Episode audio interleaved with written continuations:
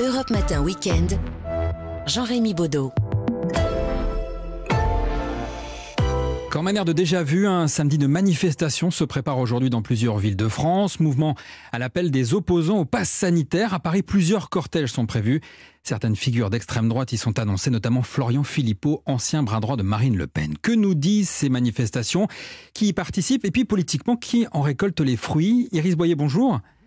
Bonjour. Vous êtes chercheuse à l'Institut pour le dialogue stratégique.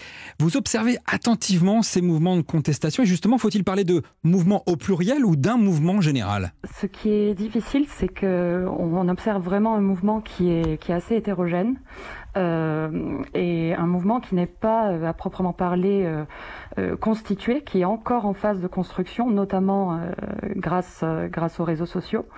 Donc on, je pense qu'on peut plutôt parler d'un mouvement assez hétérogène puisque on a une très forte représentation de la jante politique et notamment une surreprésentation des, des, extrêmes à droite comme à gauche, mais aussi une certaine superposition avec les gilets jaunes, mélangée avec des anti-vaccins, des complotistes euh, un peu paranoïaques qui sont vraiment persuadés que le gouvernement et les laboratoires pharmaceutiques cherchent à décimer la population, mais aussi des profils indépendants qui sont eux fixés sur un, axe euh, libertaire.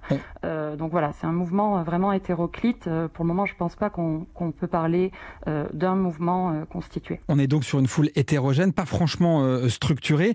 Quelle réponse on peut apporter à ceux qui dépeignent justement la France comme une dictature? Est-ce qu'on peut considérer que ces mouvements sont des minorités oppressées? Euh, je pense qu'en fait, ce qui est compliqué, c'est le rapport de force avec les figures qui capitalisent euh, sur euh, sur ce contexte de, de, crise de confiance qui est vraiment sans précédent et euh, qui, qui, capitalisent sur ça en, en créant euh, des communautés de, de, griefs différents et en, en, essayant de viser à la convergence des, des contestations. Et ça, vous avez cité Florian Philippot notamment, c'est très très clair dans les dans, dans, les rhétoriques qu'il qui utilise, euh, en essayant vraiment de, de, cristalliser le débat sur euh, la suppression des libertés individuelles, mais aussi la discrimination subie par certaines franges euh, ou certaines branches de la société.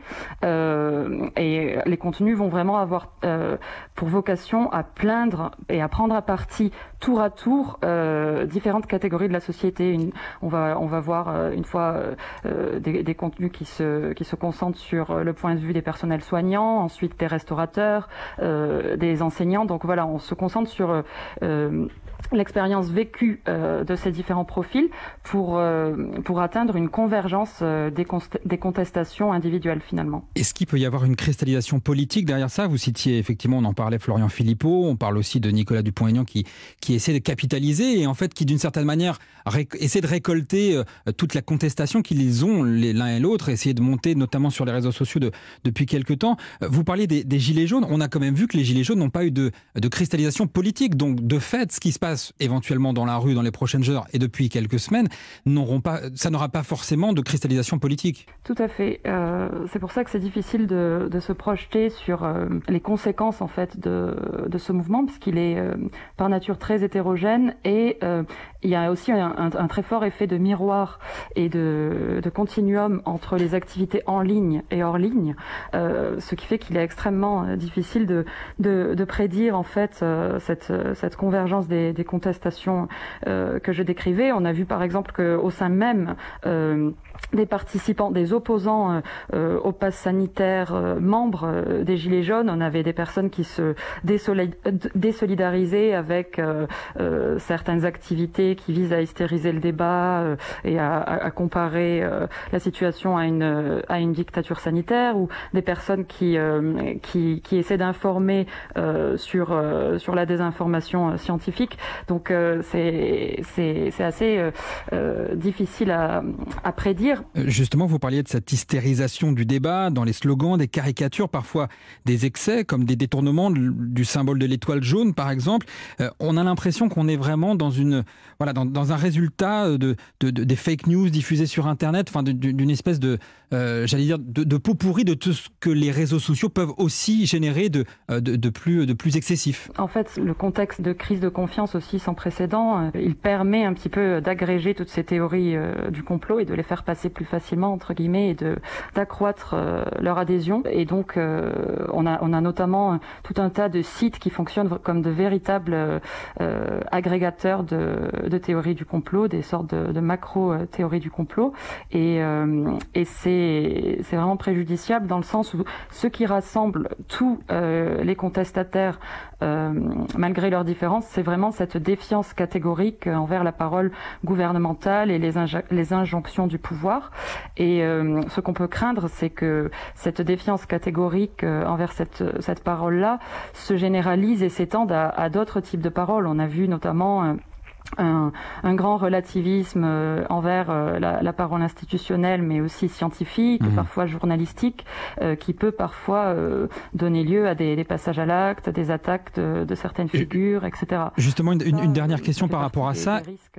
Est-ce qu'on est qu a un risque de radicalisation euh, éventuellement violente? On a vu qu'il y avait des centres de vaccination qui ont été vandalisés. Est-ce que selon vous, on est face à un mouvement qui pourrait éventuellement euh, euh, dériver vers quelque chose de violent? Tout à fait, on, ne peut pas euh, l'exclure euh, dans le sens où à chaque, euh, à chaque annonce gouvernementale, à chaque prise de parole, c'est un peu, euh, enfin, on ajoute de, de l'huile sur le feu puisque de toute manière, euh, euh, les, les personnes en face, les opposants et notamment les influenceurs politiques mmh. sont dans l'attente de ces nouvelles annonces et vont vont utiliser chaque argument pour pour mettre en avant une soit des questions de discrimination, voilà, pour pour essayer d'amplifier des griefs. Mmh. Donc, mmh. On, on, peut totalement le craindre et euh, effectivement, on, on, pourrait euh, voir euh, la généralisation de comportements violents, de passage à l'acte. On a vu des incendies de, de, centres de vaccination, mais on se souvient aussi, par exemple, de, de l'enlèvement de la petite Mia, qui avait été ouais. motivée par des théories du complot. Dans certains pays, notamment en Allemagne, on a, on a vu des attaques de figures politiques. en France, on a vu des attaques de, de journalistes en marge des contestations. Donc, je pense qu'on ouais. peut ouais, il faut mal, malheureusement envisager cette, euh, ce développement-là. Merci beaucoup Iris euh, Boyer. Je rappelle que vous êtes chercheuse à, à l'Institut pour le dialogue stratégique. Merci d'avoir euh, eh bien, donné votre regard sur ces manifestations qui se préparent aujourd'hui dans plusieurs villes de France contre le pass sanitaire. Merci beaucoup.